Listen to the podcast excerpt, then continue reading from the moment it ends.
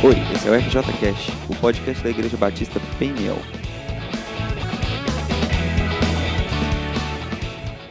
Nós estamos aqui para bater um papo sobre temas relevantes para a nossa população. Hoje nós temos aqui presente o Gesiel. Se apresente, Gesiel. Falei bem. falou bem, falou bem. Muito obrigado, muito obrigado. Então sejam muito bem-vindos todos vocês, né, Wilton? Isso aí. Eu sou o Gesiel, sou membro aqui da Igreja Peniel desde quando eu nasci, né? Sou filho de diácono, tesoureiro, servos e hoje estou aqui juntamente com o Vinição liderando o grupo de jovens e adolescentes na igreja desde 2014, né? Sou casado, tenho 32 anos e uma linda filha que chama Maria Luísa de um ano. É isso aí, muito obrigado. É isso aí. Temos aqui também o Fauzi. Fauzi se apresente para a nossa galerinha que está ouvindo.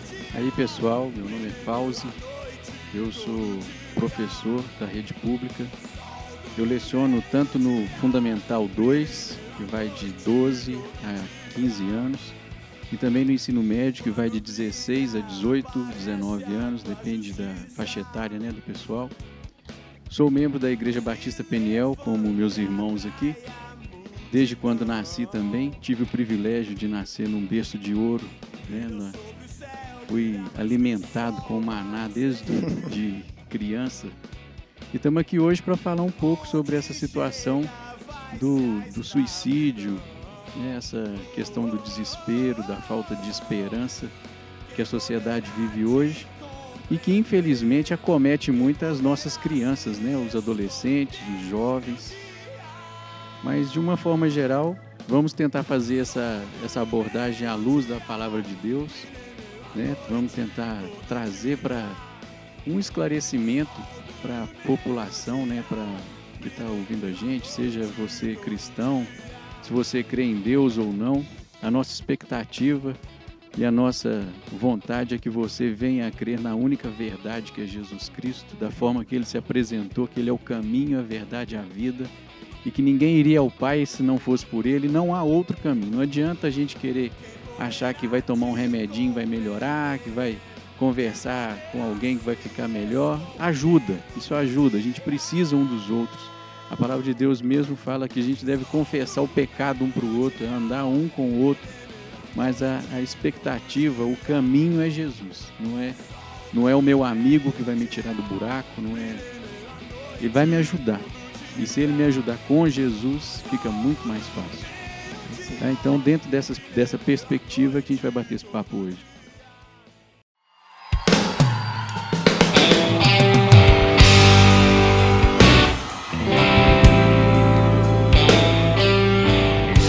Que setembro amarelo, né?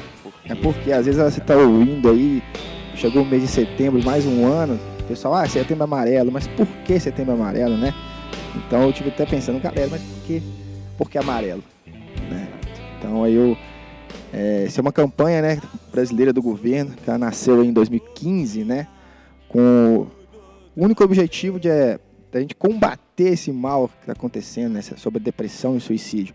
Então foi uma iniciativa do governo, é desde 2015. E amarelo, por que amarelo, né? Então, só você pensar no sinal e no semáforo aí, daquela ideia de atenção, né? Te remete aí a, um- a pensamentos, né? A, um cuidado especial nesse mês. Então, amarelo é, é para isso mesmo. Então, pessoal, toda vez que você escutar setembro amarelo, é isso aí. É, é mais ou menos um, um alerta, né? É para ter atenção mesmo. Porque a grande maioria dos casos é resolvida assim. Né? É, já é. A- o Conselho de Medicina, eles já, já chegaram a essa conclusão que a grande maioria dos casos é resolvido com diálogo, com, com aproximação.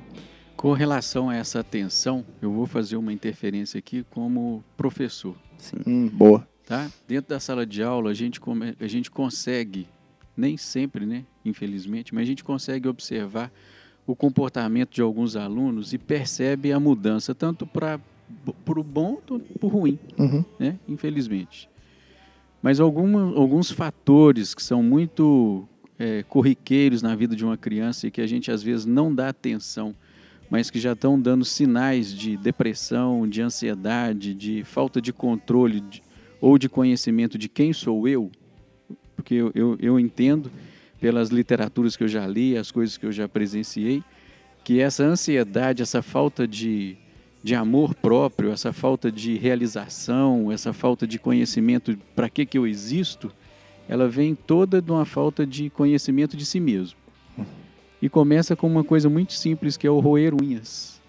E as pessoas não percebem. Uhum. Fica com uma coisa muito simples, né? Ah, meu, minha avó ruía, minha mãe ruía, eu ruía, todo mundo ruía. E aí o menino tá roendo unha e ninguém presta atenção no menino roendo unha. Né? E aí o roer das unhas já é uma forma de mutilação. É. E as pessoas não dão atenção a essa coisa. Por isso que o tema né, de o, o, a cor amarela remete essa atenção, porque as mínimas coisas que vão chamar a atenção da gente, a gente tem que estar tá atento para saber como é que é que ela funciona e por que, que é que está assim. Rapaz, você falou uma Né? coisa muito interessante, eu nunca tinha pensado nessa questão até do roer unhas, né? Eu só lembrava minha mãe me xingando, Diego, para de comer unha, menino, para de comer unha. E é verdade, né? Às vezes... E acaba que é, é um pouco de ansiedade É também. porque né? alivia, É. né? É, o roer unha é, um, é um, alívio, um alívio que a pessoa tem momentâneo daquela tensão que ela está vivendo. Uhum. Ela não consegue, às vezes, porque roer unha geralmente é uma faixa etária que o menino começa a roer com 5, 6 anos e vai roendo até os 9, 10, no máximo 11 anos ele já parou de roer unha, mas é a fase que ele já aprendeu a responder. Hum, Então, quando assim, o menino não sabe responder ou ele não tem firmeza para colocar a ideia dele, então ele fica calado e rói unha. Quando ele aprende a responder, ou ele fica, é, o que o pessoal fala, né, cabeçudo, né, respondão, ou então ele aprende a argumentar. O ideal é que ele aprenda a argumentar. Ele fala assim, ó, eu tô assim por causa disso e disso, eu não fui bem na prova porque eu não estudei, ou eu Expor o sentimento, né? ou eu tô aqui porque eu gosto de você, porque o, o- a, a veia maior do pessoal na adolescência é a questão da aceitação. E a mídia bate em cima disso, É. massacrando. O cara tem que ser fortinho, a menina tem que ser lindona. Entende? Então, assim, a mídia massacra o magrinho, o gordinho, o descabelado, o dentuço. O cara não tem espaço. A Acaba não- que cria uma silhueta perfeita, né? Ninguém é perfeito. Aí a mídia endeusa um cara que é perfeito e aí a gente tem que engolir isso, vamos dizer assim, né? Eu costumo até falar com os meninos na sala de aula, se alguém me chamar de careca aqui, eu vou dar um beijo nele, porque acertou. É que, porque é verdade, Mas né? é, é verdade. Agora, se você chamar um adolescente de, de barrigudo, de baixinho, de orelhudo, não sei, o cara chora na casa dele a semana toda porque alguém falou isso dele. Entende? Porque ele não tem, ele, ele não, nem ele se aceita nessa questão. Então, assim, são pequenos detalhes, são pequenos pontos que a gente vai discutir aqui hoje, para vocês aí em casa ficar alerta, porque de repente tem um irmãozinho, um priminho, um coleguinha, um filho, né, que está passando por um problema que precisa de ajuda, e nós estamos aqui para dar umas pistas. Né? Eu não sou especialista no assunto, mas já ouvi algumas pessoas, já li algumas coisas e posso tentar ajudar.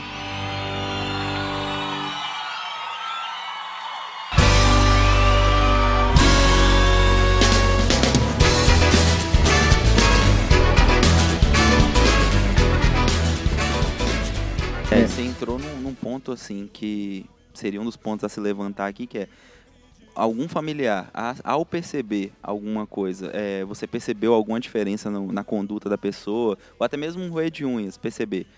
Aonde você acha que, que a atuação da pessoa deve levar isso? É, você deve conversar, diálogo, você já deve procurar um, um tratamento, alguma coisa assim? Olha, o, o que eu entendo a princípio é deixar a pessoa à vontade. O, o primeiro mal que eu vejo que a, que a sociedade é envolvida hoje é que a pessoa ela está muito preocupada com o que vão pensar de mim. O que, que vão achar de mim. Muitas vezes estão preocupados com isso, outros nem importam com isso. Né? Eu, eu, os extremos né, da situação. Mas a gente, assim, dentro dessa questão da, da- do roer das unhas e tudo, cada faixa etária tem uma característica. O adolescente, por exemplo, eu tenho um, um jovem hoje, eu estava até conversando com a, com a menina que estava namorando com ele. Perguntei ela assim: Você está namorando fulano ainda? Ela falou assim: Não, professor, já terminei com ele. Por quê, professor? Eu falei assim: Ah, porque eu acho que você devia ter feito isso mesmo. Eu ia te aconselhar a fazer isso. Ela: Não, professor, eu não tô, não tô aqui para para sofrer, não. Eu falei assim: olha, an muito antes de sofrer é saber fazer as opções. É. Fazer saber fazer as escolhas, com quem eu ando, com quem eu vou, porque a palavra de Deus tem um versículo que fala que as más conversações corrompem os bons costumes, uhum. né? A, a nossa sociedade tem um ditado que fala que me diga com quem tu andas, que eu te digo quem tu és. Né? Dentro dessa perspectiva de quem, de quem é, com quem que eu ando, o que que eu faço, com quem que eu vou estar, né, eu acabo me entrando num buraco quando eu vejo não tenho mais saída, talvez eu não tenha nem quem me ajude. Né? Infelizmente, esse rapazinho que essa moça estava namorando hoje está usando droga. E eu vi ele usando droga no portão da escola e eu fiquei triste, porque é um rapaz de família, a menina que namorava ele é uma menina de família.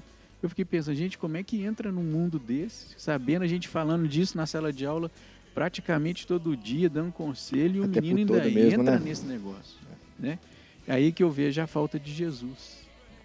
É igual eu, eu escutei, eh, até foi um post que rolou na internet, foi essa semana, né? Foi até uma crítica falando sobre o setembro amarelo, porque eles davam, estavam dando tanta importância né, nesse mês. Mas igual você falou, a gente fala o ano inteiro, né? A gente fala nas escolas, a mídia está falando sobre isso o tempo inteiro, as igrejas estão reforçando isso. E mesmo assim, gente tem casos. Né? Então, nos faz pensar a, além, além né, da, do simples fato de você, você sentar com a pessoa e conversar, mas sim buscar lá no fundo a real, a, o real motivo. Né? Que a gente sabe, no nosso aqui, nosso mundo, é, Deus tem é tudo, né? Então.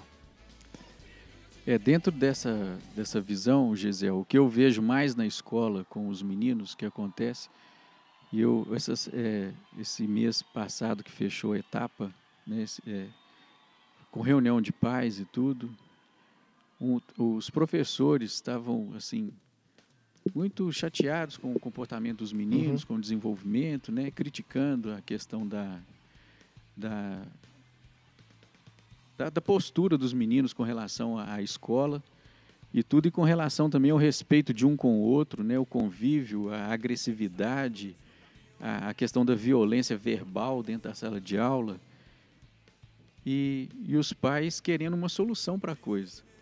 E me deram a palavra. E infelizmente, né, como a gente não tem receita. É. Mas eu comecei a falar com eles o seguinte, e eu, eu acho que quem vai me escutar aí vai entender o que eu estou falando. Na boiada eu já fui boi. Né? Tem uma, um artista aí, um cantor que fez uma música com essa frase, né? Na boiada eu já fui boi. Então a gente já, já passou pela adolescência, a gente já passou pela infância. Talvez a gente não lembre muito muitos detalhes, mas a gente tem assim uma, uma lembrança ou uma, uma, uma ideia do que, que um adolescente anseia, o que, que ele precisa, por que, que ele não assume determinadas responsabilidades ou por que, que ele quer assumir determinados papéis muito cedo. A gente entende isso, a gente sabe. E se a gente for andando com esse menino e conversando com ele, mostrando para ele dentro da palavra de Deus, é possível ele vencer esse, esse período da vida dele sem entrar pela essa, essa questão do suicídio, do assassinato, do, da dizimação em massa, né, que a gente também vê nas escolas.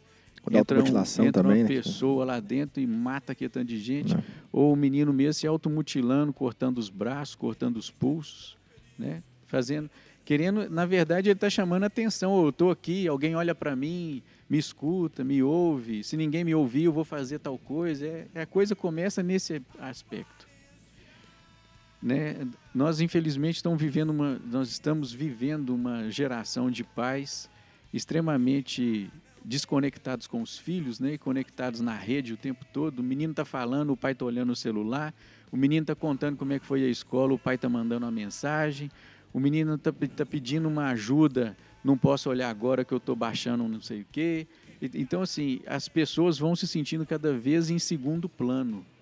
A, a sensação de se sentir em segundo plano para uma pessoa que ainda não tem o seu, a sua personalidade totalmente formada É, é totalmente desestruturador. É a mesma coisa de você pegar uma parede que tem um alicerce bacana e for cavacando ao redor daquele alicerce, tirando a firmeza que aquele alicerce tem. Uhum.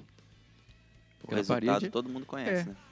E a gente sabe que uma parede, para ela ficar em pé, ela precisa do alicerce. Mas para o alicerce segurar a parede, ele precisa estar tá estruturado em alguma coisa. Num alicerce sem, sem, estrutura, sem uma, uma, uma terra ali socada, bem arregimentada do lado dele, não funciona. Fundação é essencial, é, né? É, e é a base familiar. Isso começa, isso começa na família, né? Mas infelizmente as coisas vêm, vêm explodir muitas vezes onde a família não está muito próximo, né? Explode na escola, explode dentro da igreja, explode nos grupos que os meninos se encontram, né? Porque eles se encontram, eles vão nas praças, eles vão nas festas, eles vão nas raves, eles vão em outros locais onde eles vão se encontrar e na pilha do outro ele toma coragem para fazer uma coisa que sozinho ele não faria. Né? Há um tempo atrás a gente tinha aí um joguinho na internet que era a tal da baleia azul. É. O menino que não tinha coragem de, de fazer uma bobagem, estimulado por um jogo, ele começa a ter coragem, porque aquilo está valendo um, um, um, ponto. Alguém Coloca vai a diversão me ver, no meio. É, né? Alguém vai me ver, entende? Então, assim, quem, quem é que está andando com você? Quem é que está te orientando? Qual, qual é a pilha que eles estão colocando em você? Entende? E às vezes a gente tem que pensar nisso e tem uma história bíblica muito bacana que Jesus viveu ela, que arremete a essa história, que ela pode ser muito bem enquadrada hoje, é a questão do jovem gadareno. Ele a perspectiva que a gente tem é que ele não nasceu de uma chocadeira, ele teve uma família. Mas a, a história começa com ele já no meio dos sepulcros, nu, louco, endemoniado. Mas como que esse cara chega num, numa, nesse ponto? Para mim, esse ponto que ele estava, que Jesus encontrou com ele, era o fundo do poço. Se tinha outra coisa pior para ele fazer, eu não consigo imaginar. Né? Viver num cemitério, com fome, comendo sabe lá o quê né? Se ele gostava de carne, cemitério, que carne que tem? Sabe lá se ele se ele era necrófago, né? Comia defuntos? Não sei. Uhum. A palavra de Deus fala que eles tentavam prender eles com grilhões e ele quebrava os grilhões. Você imagina um camarada nessa situação. Mas esse cara teve pai, ele teve mãe, ele teve vó, ele, ele provavelmente pode ter tido irmãos, porque naquela época não tinha anticoncepcional nem camisinha, então mais irmãos provavelmente ele tinha, a menos que a mãe tivesse morrido, né? Ou, ou, o pai tivesse morrido e a mãe não tivesse casado com mais ninguém, ele fosse filho único. Mas ele teve família. E onde estava o erro que a família não percebeu que esse menino chegou nesse ponto que ele estava? Ele começou respondendo, né? Provavelmente. Ele começou ditando as regras dentro de casa, ninguém falou não para ele. Ele começou desobedecendo, ninguém mostrou para ele que havia limite. Ele começou colocando no seu linguajar é, palavras torpes, né, que a gente chama de palavrão, mas ficou super natural, né? Vê se essa história não encaixa no mundo de hoje. É, é bem é? atual, bem atual mesmo. Jesus, quando encontra com ele, que Jesus se apresenta para ele, a primeira coisa que Jesus leva para ele é libertação. E Jesus traz para ele libertação daquilo que oprimia ele. E aí o que eu tenho para perguntar é o seguinte: se eu tenho um filho, ou, uma, ou um primo, ou um conhecido que se mutila, que é agressivo, que não tem limite, o que está oprimindo esse camarada para ele ter essa reação? A gente não pode esquecer que a gente toda ação tem uma reação contrária. Tem alguma coisa que está atormentando a mente desse camarada que ele não, não conseguiu verbalizar ainda, ele não conseguiu relatar isso ainda, que está deixando ele doido e ele está fazendo coisas que vão conduzir ele para um caminho que a gente está tentando combater nesse mês, que é o suicídio. E quem suicida está achando que ele morrendo ele está resolvendo um problema. Mas ele não está resolvendo um problema, ele está causando um problema para quem está ficando, porque para ele que foi, o problema dele já está arriscado. Né? A palavra de Deus fala que aquele que não teme ao Senhor e que não pratica a sua lei, já está condenado. Se um dos mandamentos é não matar e eu me mato, eu já estou descumprindo um dos manda- mandamentos. Então, mínimo. o meu fim já está arriscado. Agora eu estou deixando um problema para quem ficou. Para o filho que está ficando, ou para o irmão que está ficando, ou para o pai que está ficando, ou para a mãe que está ficando. Né? Numa atitude covarde, eu estou indo e deixando outros com um problema. Exatamente. Né? Não está pensando no- na- nessa questão. Mas Jesus vai para o jovem gadareno e ele proclama a libertação para ele, Uhum. expulsa os demônios dele. O que estava atormentando aquele jovem já era uma força espiritual do mal que estava influenciando ele a vida toda, a ponto deles declararem para Jesus que eles não eram um só, eles eram uma legião. E eles entraram nos porcos que estavam pastando lá perto, e, e a, a palavra de Deus ela, ela relata que eram muitos porcos. Se eu considerar que cada demônio entrou num porco, né, uma legião, a palavra de Deus fala, usa a palavra legião. Uma legião romana naquela época de soldados, eu não sei nem o número, eu sei que eram muitos. Né? Me desculpe a, a falha da memória aqui, mas eu esqueci quantos nu- em números que significava uma legião. Mas eram muitos demônios. Né? Então, assim, como que a gente deixa esse tanto de demônio entrar na gente? Como? Por quê? Em que aspecto que isso acontece? E a gente tem que ir prestando atenção nas pessoas que estão perto da gente e ajudar nesse aspecto. Acho que é um trabalho de todo mundo, né, na realidade, né? É.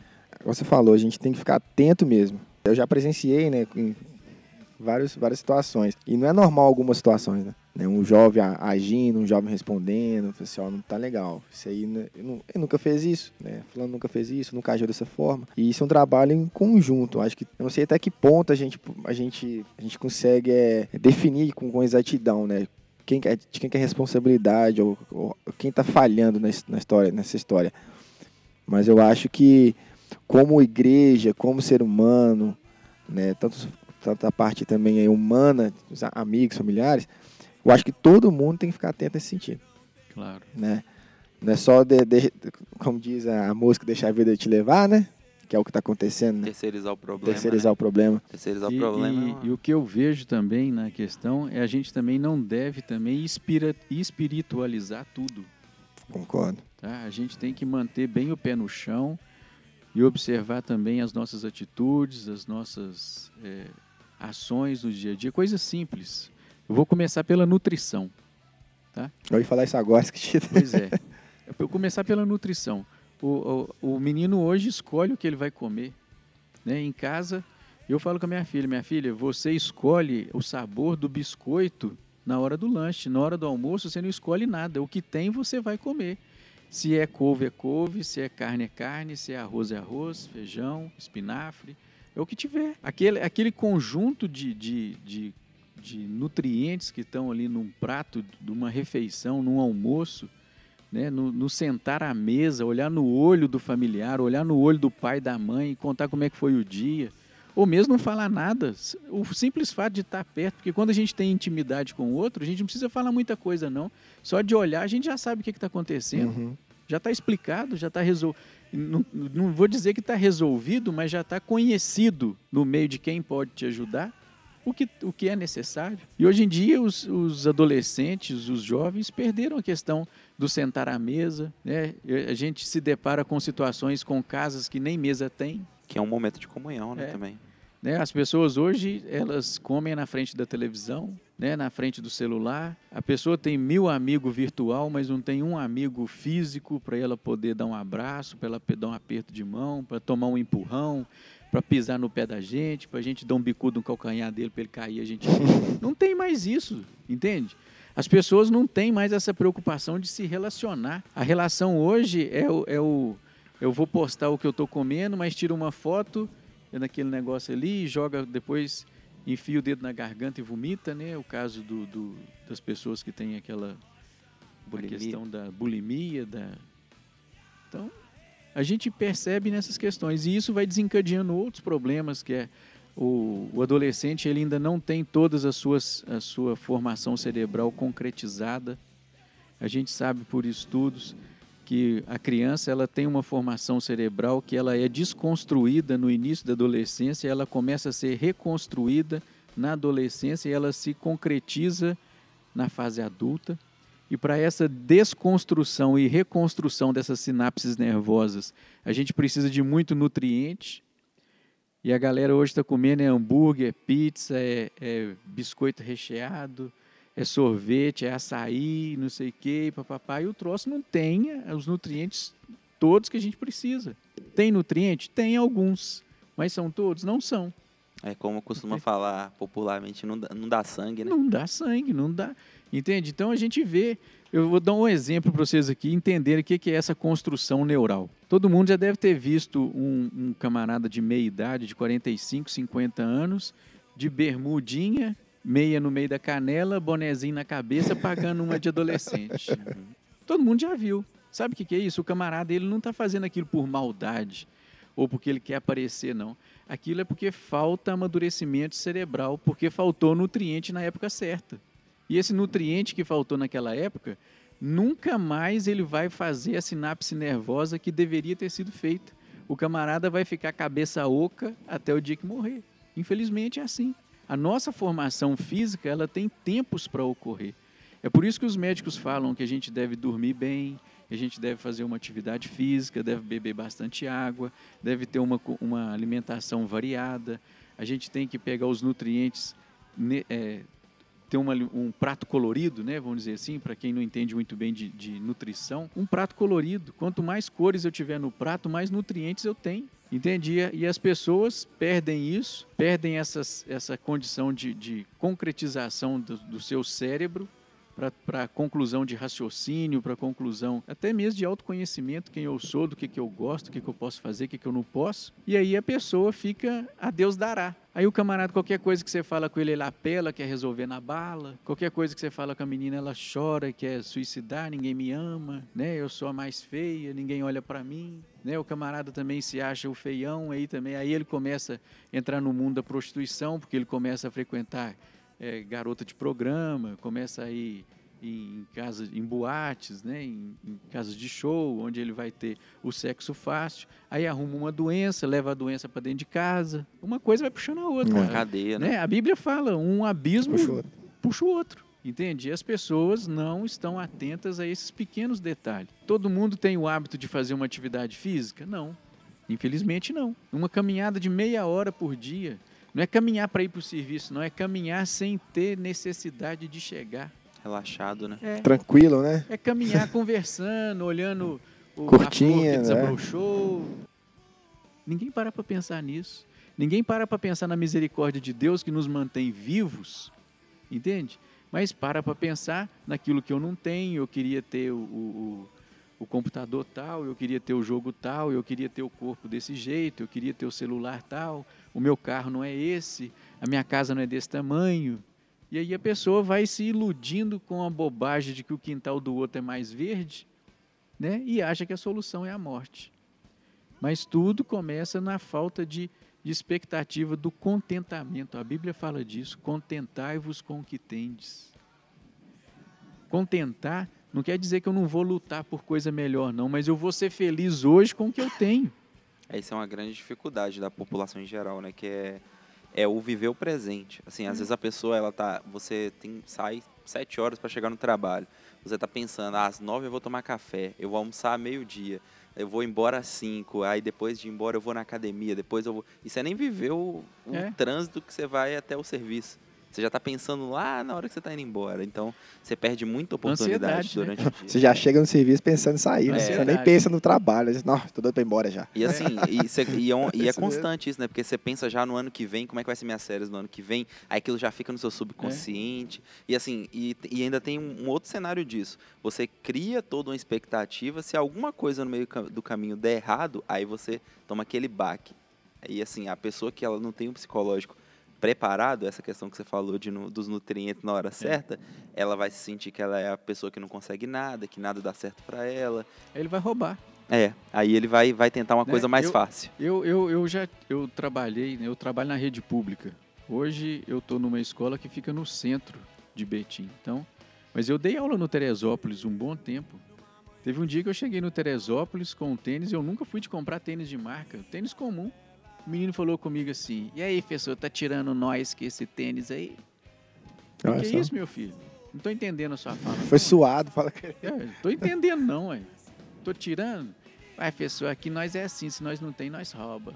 Eu, eu fiquei pensando, gente, eu tô aqui para tentar mostrar para esse cara que ele pode pescar, não é só dar o peixe, né? Porque as pessoas gostam de comer o peixe. Agora, de como é que o peixe veio, ninguém quer saber. Tô aqui tentando ensinar o cara a pescar e ele tá me olhando e vendo em mim alguma coisa que ele possa roubar. O único valor É. seu para ele é o que tem em você, É. né? A Não que você não- pode transferir para ele. O, o camarada, ele, ele perde. Não vou falar, não vou usar só a vida desse menino de exemplo, mas de uma forma geral, a sociedade ela está muito materialista, ela está muito visual. Ela esqueceu de contemplar as coisas, entendeu? A palavra de Deus fala que a gente tem que pensar nas coisas lá do alto. A gente não pode ficar pensando só aqui no, no terreno, não. Eu acordei hoje, Senhor, muito obrigado pela sua misericórdia que me proporcionou ter uma noite de descanso e hoje acordar, raciocinar, poder orar, poder tomar um café, poder levantar, ir para a escola, ir para o serviço, enfim, fazer o que tiver que fazer. Ou ficar em casa mesmo. Porque quem fica em casa também tem muita coisa para fazer, não faz porque não quer. Né? Porque numa poeirada dessa que está hoje aí, tem, tem alguma coisa para dar uma limpadinha lá. Exatamente. Sempre tem. Mas a- a- as pessoas elas não estão abertas a isso. Sabe? Elas não estão abertas ao contemplar, ao, ao observar. Elas, elas querem a coisa muito imediata, do jeito que eu quero, do jeito da cor que eu quero, do tamanho que eu quero. Se não for desse jeito, não serve. Entende? Isso vem trazendo uma frustração para os jovens muito grande. E, e- e posso dizer assim, sem medo de errar, que infelizmente somos nós pais que fazemos isso com os nossos filhos, porque a gente dá tudo para eles na hora certa, no momento certo, na hora que eles querem, do jeito que quer, né? Então, a gente tem que tent- deixar o menino entrar na perspectiva da frustração. Ele tem que ver que ele nunca vai tirar nota total na, na escola, uma hora ele vai tirar uma nota baixa. Ele vai ter que entender que nem todo mundo gosta dele, como ele também não gosta de todo mundo, isso é extremamente normal, mas o respeito tem que existir. A Bíblia traz esse respeito com a palavra amor. A gente tem que amar o próximo como a gente mesmo. Isso é respeito. Eu não preciso estar lá bajulando a pessoa, né, enchendo ela de elogios e tudo, que eu não consigo enxergar isso nela, mas eu tenho que respeitar ela como ser humano, como uma pessoa que foi feita pelo meu, meu Criador, pelo meu Salvador, que também é digna do sangue de Jesus, perdoando os pecados dele. Então eu tenho que entender que o outro precisa também de uma visão minha e que eu preciso de uma visão do outro. O fato de nós estarmos é, globalizados e ao mesmo tempo isolados nos deixa muita vontade para fazer muita coisa que ninguém está vendo. Isso é muito triste, sabe? Às vezes a mãe está achando que a filha lá dentro do quarto dela, sozinha, tá livre de todo o mal que está na rua. A menina tá tirando um nude lá e mandando para os colegas tudo da escola. Tem acesso ao mundo inteiro, É. né? Nessa questão de pais também, é, se você for parar para pensar, muitas vezes o pai, ele que tem que exercer a autoridade, ele tem que mostrar aquilo que você falou no início de limite para a criança. Hoje em dia o não virou um não agora. Porque se você for analisar como os pais tratam os filhos hoje em dia, é, ah, pai, me empresta. A criança nem precisa falar. Me empresta o telefone, eu quero jogar, ver desenho. Não. Ah, começa a chorar. Ah, toma aqui, vai. Vê. Um cala-boca. né? É, então é assim, é, é um. A concessão é um cala-boca. Acaba que a criança, ela- ela, ela percebe que quando ela chora, ela tem. Então ela vai. Isso ela- pode ser que ela leve para a vida inteira. Aí ela vai, vai ter essa assimilação de que ah, se eu tiver. Se eu tiver mal, se eu tiver mutilada, pode ser que eu ganhe atenção, porque desde criança eu venho, venho tendo isso. Então é uma coisa que os próprios pais criam nos filhos, É. sem perceber. Mas a, a- essa questão do, do, do chamar a atenção, do chorar, né? Quando já está mais assim, na, na idade mais avançada, o menino ele chora de formas diferentes, né? Eu comecei a falar sobre o roer unhas, depois ele começa arrancando cabelo. É muito comum a gente perceber nos adolescentes eles puxando ou comendo o próprio cabelo. As meninas que têm o cabelo maior, elas levam o cabelo à boca para comer. Os meninos eles puxam o cabelo, né, arrancam mechas de cabelo. Depois que é- essa e é interessante essas atitudes que elas são como se fossem drogas para aliviar aquela tensão que a pessoa vive. Uma atitude às vezes já não alivia, então ela parte para outra. Então o roer unha já não funciona, o cara começa a arrancar cabelo. O arrancar cabelo já não está aliviando nem o roer unha, ele começa a se cortar. O se cortar não está funcionando, aí ele ou ele começa a entrar no mundo da droga, que é o mais comum, né? Ou então, se, se for uma pessoa que não tem muito acompanhamento da família, porque geralmente o usuário de droga, ele ainda tem alguém em cima dele, né? Falando não, ou, ou permitindo algumas coisas para ver se... barganhando com ele, né? Para ver se reconquista ele, vai cedendo algumas coisas que, na verdade, ele está manipulando todo mundo para usar a droga dele. A verdade é essa. Mas a, a, a pessoa que não tem muita observação da família entra na questão da prostituição também. Eu não sei se, se, se vocês tiveram oportunidade de ver num documentário feito pela TV com o Alexandre Frota. Eu estava observando, ele foi uma época que ele, eles estavam suspeitando que ele estava com AIDS e tudo, ele fazendo muito exame e tudo. Quem sabe do quem conhece, né, a vida do Alexandre Frota sabe que é um cara muito desregrado, teve foi o fez o que quis, né, da vida. E a repórter pergunta para ele dentro daquela perspectiva lá, como que ele entrou no mundo da droga? Porque ele estava se ele estava se apresentando como um viciado, estava tentando largar a cocaína, que ele não estava conseguindo ainda largar a cocaína, que o álcool ele já tinha conseguido largar, mas a cocaína não. E a menina perguntou para ele como que ele entrou, como que ele conheceu a cocaína. Ele falou assim: Olha, eu conheci a droga com o primeiro copo de cerveja que o meu pai me deu na minha casa, numa festa de aniversário do meu irmão.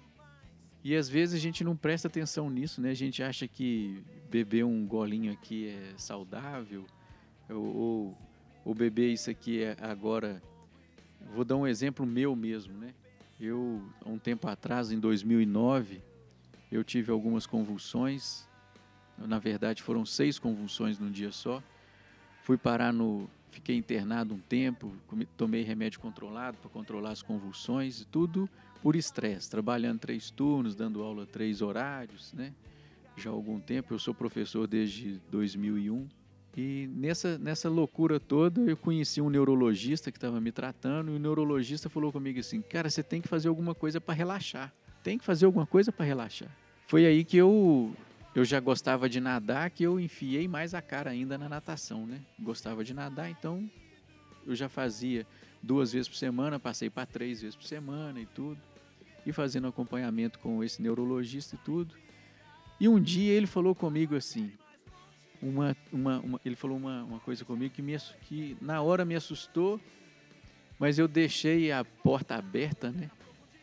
E a coisa deixou de me assustar e quase que eu entrei por uma, uma errada. Ele falou comigo assim, cara, você bebe? Eu falei assim, não, nunca bebi, eu sou crente, eu nasci num lar evangélico, na minha casa não tem álcool, não tem nada, eu não bebo, nunca bebi. Não, você tem que beber. Ah. Nem que, que seja um copinho de vinho para você relaxar, você tem que beber. Aí eu pensei assim, poxa, eu já gosto do cheiro do vinho. Eu acho delicioso o cheiro do vinho. Ainda um médico manda eu tomar. Eu tô com a faca e o queijo na mão, né? E assim eu comecei com uma bobagem. O dia que eu estava muito cansado, eu chegava em casa e tomava um golinho de vinho. E eu comecei a perceber aquilo e de repente, quando eu estava lá naquela situação toda, o Espírito Santo me incomodou e falou assim: Você precisa de vinho para ficar calmo? A minha palavra está recheada de versículo que fala que o, o, o homem não deve se entregar ao vinho, que não deve ser vencido pelo vinho, não deve ser encantado pelo vinho. E você está entrando nessa? Gente, eu fiquei com tanta vergonha de Deus, com tanta vergonha de Deus, que a minha vontade quando eu lembro disso é de chorar, sabe? E eu percebi nessa, nessa situação que às vezes a gente vê um alcoólatra, a gente vê um cara usando droga, a gente vê um viciado, e ele entra nessa perspectiva porque alguém orientou ele a entrar. Ou foi um pai que deu, ou foi um médico que falou, entende? Ou foi um amigo que ofereceu, ou foi uma festinha que ele foi, ou foi um filme que ele viu, alguma coisa colocou aquilo na vida dele. E ele entra nessa. Hoje, graças a Deus, eu posso dizer que eu não uso isso mais. O dia que eu estou nervoso, eu vou fazer caminhada, eu vou nadar, eu vou jogar alguma coisa com a minha filha, eu vou andar de bicicleta com ela, entende?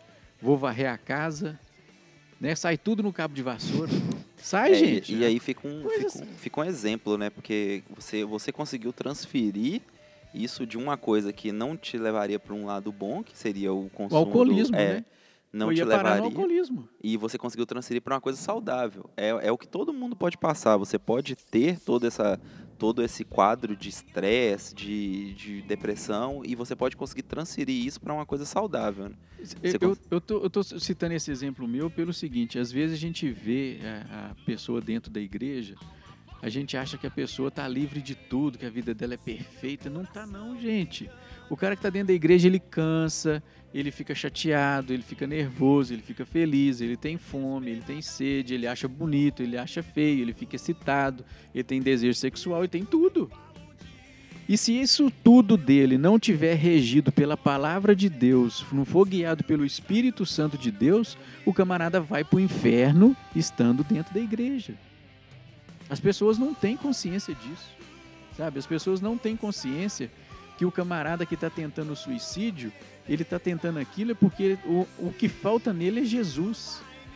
As pessoas não têm consciência que a minha vontade de exterminar a vida de uma pessoa, né, de levar vias de fato aquele desejo de matar, porque todo mundo uma hora tem desejo de matar alguém. Isso é a coisa mais comum, né? Mas entrar nas vias de fato, de pegar uma faca, de pegar uma arma, de fazer alguma coisa, de fazer uma bobagem com a própria vida ou com a vida do outro, isso é simplesmente falta de Jesus. Sabe? As pessoas não têm noção que as pessoas dentro da igreja precisam de Jesus. A gente vê os jovens da igreja, às vezes, voados, né? Distantes, Vagando, né? não sei nem onde que tá. O corpo dele tá ali dentro da igreja, mas a cabeça dele tá lá na Arábia Saudita, sei lá onde. Pensando não sei, sabe lá o quê. Ou nem pensando em nada. A única coisa que falta nele é uma conexão verdadeira com o Espírito Santo de Deus. Quando a gente assusta, a gente está dentro de um suicídio. Entende? Quando a gente assusta, a gente está dentro de um. A gente está se deparando com uma pessoa que está se cortando. Já não está nem roendo unha mais. Ele está pegando uma faca e se mutilando. Né? Num calor desse, os jovens andando de blusa de frio. Não tá normal, gente. Alguma coisa É, o cara isso tá escondendo normal. ali. É óbvio que tá escondendo. Se você for conversar com um policial e vai perguntar para ele se se numa rua tem 30 jovens, dois com blusa de frio, o resto tá normal. Fala assim, num dia de calor igual hoje, né? Em quem que eles vão dar a batida? É no quem tá com a blusa de frio, porque quem tá com Atitude blusa de suspeita, frio, né? tá- Escondendo alguma coisa. Ué, É Pra bem quê? suspeito mesmo. no mínimo é destemperado, né? É. Um calorão desse, o camarada de blusa de frio tá precisando de ajuda, né? tá precisando de orientação. Então, assim, são situações que a gente não pode fazer de conta que não está acontecendo, que não está vendo. E também a questão de quem sou eu, do que, que eu gosto, do que, que eu não gosto. Né? Às vezes é difícil saber do que, que a gente gosta, mas do que a gente não gosta é mais fácil. Né? Então eu tenho que saber do que, que eu gosto, do que, que eu não gosto, de quem, de- do, do que, que eu sinto mais prazer, do que, que eu sinto mais tranquilidade, para eu ter esses momentos durante o dia de alívio. Vamos dizer assim, uma válvula de escape, né? Então, é, nós queremos passar também um serviço do governo federal, número 188, é um serviço gratuito. Se você está passando por algum problema desse, relacionados à depressão, se você quer conversar, tem várias pessoas que são que estão lá para te atender, para conversar um pouco com você. Então, se você aí que está ouvindo recebeu esse, esse áudio de alguma maneira, você recebeu aí, é, e estiver precisando, entre em contato, porque é, é bom para aliviar, para você conversar. Você não será identificado, é tudo anônimo e é uma política do governo aí para prevenir esse tipo de caso. Para concluir, Jaziel, quer trazer Eu mais vou algum concluir detalhe? até esse número, mas se tá com qualquer problema também, grita pro socorro, né? Não é só tem um número aí do governo 88, mas liga pro qualquer parente, amigo, ó, tô precisando de ajuda, não consigo falar com meu pai, não consigo falar com minha mãe. Desabafa pra alguém mais próximo. Pede essa pessoa pra conversar com o teu pai, com a tua mãe, né? Então de é preferência um adulto, né? um adulto. É, um adulto. ad- um adulto Alguém que você sente que vai poder te É. direcionar, né? É. Porque isso é uma, é uma falha muito grande também da pessoa procurar ajuda em quem também precisa de ajuda. Então, assim, fica aquela guerra de É, quem só- vai ajudar aqui. É, só para a gente entender um pouquinho, dentro da escola a gente tem aproximadamente 40% dos meninos que sofrem de depressão. Desses 40%, aproximadamente 80% eles se abrem com o seu par, com o, o menino da mesma idade. Ele não fala com o professor, ele não fala com a mãe, ele não fala com o pai, ele não fala com a tia, ele procura um coleguinha da mesma idade, que pouco sabe e pouco pode ajudar. Mas é com quem ele tem afinidade, É né? com Ele quem ele tem sente afinidade. aquele. Então, o, o grande, o grande lance da coisa, então, poderia ser o seguinte: alguém te procurou, você não tem condição de ajudar, procura alguém que possa ajudar vocês dois. É, seja uma ferramenta, É, né, na você vida tem da que pessoa. ser um, um- tem que ser sal. É o que a Tem Bíblia que ser fala. sal, exatamente. O, o sal sozinho, às vezes, ele não dá conta de muita coisa. Ele precisa do alho, né? Precisa de um corante, ele precisa de alguma coisa para incrementar ele, não um orégano, um cominho. É, tem, tem que ter. Entende? Às vezes, então, a gente é procurado, não dá conta da situação, então pede ajuda. Entende? Então, o- o- esse- esses dados que eu estou falando com vocês, eles são reais dentro da nossa escola hoje. A grande maioria dos meninos hoje que passam por essa questão do suicídio ou planejam o suicídio, eles não se abrem com os pais, eles se abrem com o colega. E o colega pouco pode fazer, e aí a coisa fica nessa situação que a gente está vendo hoje. É, então fica aqui o nosso conselho, né? Pra sempre que você puder, se você estiver passando por uma situação assim, procura alguém, um adulto, um responsável. É, na escola tem o pedagogo, né? Sempre tem, seu professor. Você sempre, sempre, nós todos já fomos adolescentes. tem um e sempre professor, que você professor. tenha é, mais afinidade. você sempre É, tem sempre tem, afinidade né? com um. Sempre tem. Então, assim, procura, não fica com vergonha, porque ele tá ali pra te ajudar. Ele vai te direcionar da melhor maneira. Então, eu agradeço a presença do Fauzi aqui. Fauzi, sempre que você Obrigado. puder, pode vir conversar com a gente, bater um papo. Teremos mais uma sessão, né? É, teremos. É, essa, esse assunto continua. Então, até o próximo FJCast. Muito obrigado.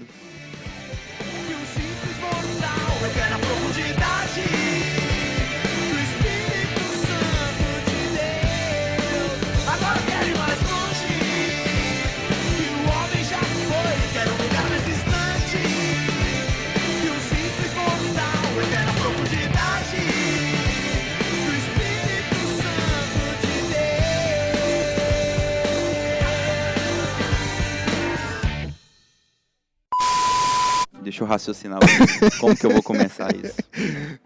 Oi, esse é o FJ. Ah, já errei começando. Tô tranquilão. Então vai. Pera aí. Então, beleza. Já tá gravando? Já, ué. Ahn, tá, vamos lá. Para de rir. Quase como se estivesse brincando com a gente lá nos bate-papos. Conversa normal. Pois é, mas eu não sei o que que é normal pra você. Aí, ó, gente eu tá falando. Oi, esse é o FJCast. É o. hum, sem o E. O FJCast de hoje foi apresentado por Wildes Gomes de Eziel Cruz, edição do Vinição. Na trilha sonora de hoje você ouviu Resgate. Para ouvir mais as músicas, deixamos o link aqui no post e até o próximo episódio. Até mais.